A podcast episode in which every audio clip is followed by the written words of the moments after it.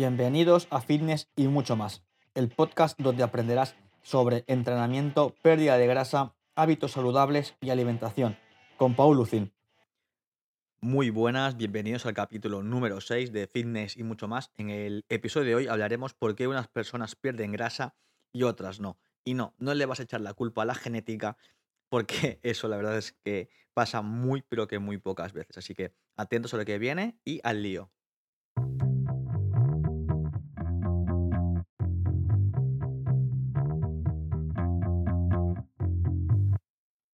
¿Por qué digo lo de la genética? Porque la gente dice, no, es que tengo mala genética, o mi metabolismo y demás. Vale, eh, antes de echar el muerto a la genética y a tu, entre comillas, metabolismo, párate a analizar de manera muy, pero que muy sincera tus acciones, lo que realizas durante el día y si de verdad eso te acerca no a tu objetivo de pérdida de grasa. Así que te dejaré unos instantes para que hagas una pequeña introspección y saquemos conclusiones.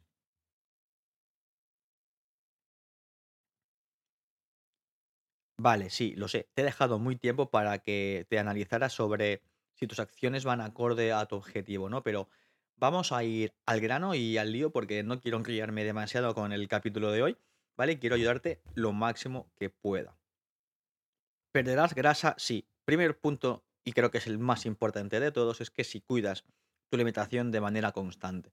Porque somos lo que comemos y si te metes bollería en el cuerpo, comes mal, no comes fruta ni verdura y sobre todo no estás en déficit calórico, mm, no vas a perder grasa. O sea, esto hay que decirlo muy claramente porque mm, la gente se frustra muchas veces, gasta dinero en batidos, pastillas, fajas y demás historias que no sirven de nada. Solamente le sirve a la gente que las vende porque se están lucrando a costa de, de la ilusión de las personas, ¿no? Entonces, importante que es que cuides tu alimentación al máximo, ¿vale? Que en tu plato siempre haya verdura, que en tu día a día siempre comas mínimo un par de piezas de fruta y que tu ingesta de proteína sea alta, ¿vale? Con esto, dos cosas que quiero romper. No, comer fruta no es malo y el azúcar de la fruta, que se llama fructosa, es un azúcar natural y no está mal, ¿vale? Para tu organismo es más, es beneficioso para tu salud. Y el punto de la proteína es que no es malo también ni para tu hígado ni para tu riñón. Así que come proteína de manera pues natural, de alimentos de origen animal o vegetal, ¿vale? Pero sobre todo cuida tu alimentación porque es muy, pero que muy importante. Punto número dos, que es que no te saltes ningún entrenamiento de fuerza. No, es que no tengo motivación, me da pereza. Pues lo haces igual. ¿Por qué? Porque igual que cuando no tienes ganas de ir a trabajar, vas, lo mismo con el entrenamiento.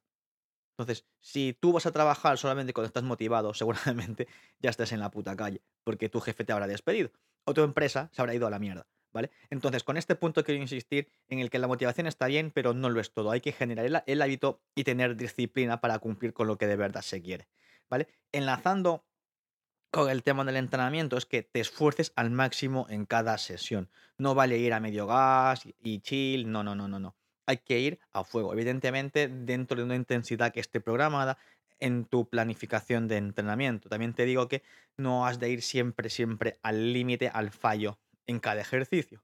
Pero sí que has de notar que hay una intensidad elevada y que vas progresando sesión a sesión. Así que es un 2 en 1 en el que primero a tener compromiso al máximo con tu entrenamiento y punto número 2 es que las sesiones han de ser intensas.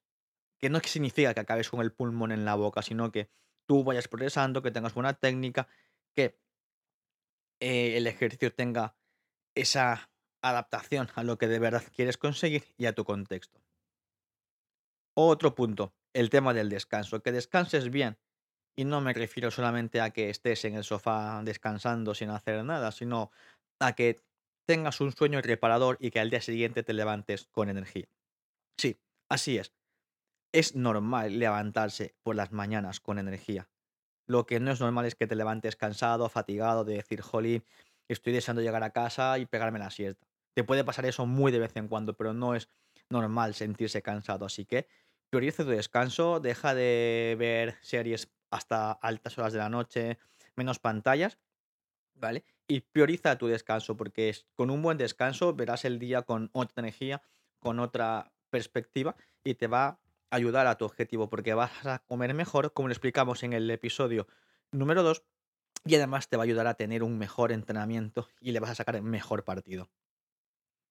Y creo que este es el punto que seguramente me guste más de este episodio, que es el de priorizar tus buenos hábitos.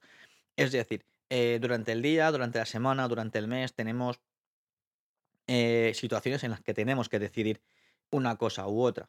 Cuando hacemos la compra, cuando comemos, cuando estamos con personas en el trabajo, la familia, o cuando estamos solos también, tenemos que decidir pues que estas decisiones eh, se basen en la prioridad de nuestros buenos hábitos. Es, es decir, ¿qué me acerca a mi objetivo? ¿Qué me hace mantenerme en mi plan de acción para conseguir perder grasa? Y esto no quiere decir ni mucho menos que seamos unos talibanes y unos radicales, sino que, que ese proceso de decisión digas, bueno, eh, puedo ir a cenar con mis amigos, ¿vale? Pero no voy a ponerme hasta el culo de alcohol, por ejemplo. Es decir, puedes tener vida social, puedes estar bien, sí, pero no tienes que irte al lado oscuro. Sí, lado oscuro por llamarlo de alguna manera, ¿no? Seguimos con los puntos importantes, ¿no? Después de todo esto, hemos de tener paciencia y confiar en el proceso, porque no vas a perder toda la grasa que has acumulado durante años en un mes, unas semanas. Así que lo siento mucho si tenías pensado perder esos kilos que no quieres tener en unas semanas, porque hay que tener paciencia, ser constante, trabajar y confiar en el proceso. Y cuando dudes el proceso, analiza tus acciones y valora si estás en la línea de lo que quieres conseguir, pero sobre todo paciencia, constancia y centrándonos en las acciones porque eso nos hará que se consigan los resultados, ¿no? Si ponemos el foco solamente en el resultado, nos vamos a olvidar de las acciones y por lo tanto nos vamos a frustrar y no conseguiremos lo que tanto anhelamos. Sí, estoy siendo bastante pesado, por así decirlo, con un plan de acción y el tema de estrategias, pero vale, si estoy en el punto A y el punto B es querer perder grasa y estar en ese cuerpo que deseo, ya sea por salud o por estética, ¿vale? Entonces, está muy, pero que muy bien que tengamos ese objetivo, pero hemos de tener una estrategia, un plan de acción, porque sin una planificación detrás será muy, pero que muy difícil conseguir ese objetivo de una manera óptima y eficiente, sin perder el tiempo, sin perder esfuerzos y sin tener esa sensación de que vamos un poco sin rumbo. Entonces es muy, pero que muy importante de que te autoanalices y a partir de ahí, pues tener tu propio plan de acción que te lleve hacia el objetivo. Y dirás, hostia, Paul, pero yo es que no sé cómo hacer un plan de acción que me ayude a establecer hábitos en la alimentación, el entrenamiento, cuidar mi descanso. Si no tienes esa información puedes buscarla en internet, pero te va a llevar tiempo y también es muy, pero que muy importante saber filtrar toda esa información que hay ahora mismo, porque pueden haber cosas que te puedan servir según tu contexto y otras que evidentemente todos creo que sabemos que para nada te va a ayudar y, no voy a hacer publicidad de, esas cosas, pero ya digo que ni lo detox, ni pastillas mágicas, ni batiditos milagrosos funcionan, porque eso te va a hacer perder el tiempo y dinero y será, entre comillas, pan para hoy, hambre para mañana, porque no estás aprendiendo a tener hábitos que te sirvan para toda la vida, que es el objetivo prioritario.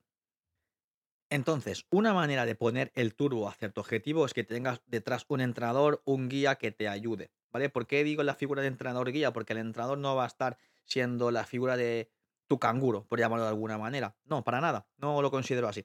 Considero que será la persona que te va a ayudar a estar detrás de esos hábitos, que te va a ayudar a implementarlos, que te va a ayudar a entrenar, que te muevas más, que tengas una vida activa, que cuides tu descanso, que al final te dé las herramientas útiles para tu contexto y que así puedas conseguir tu objetivo de perder grasa. Y no, no estoy haciendo publicidad para mí.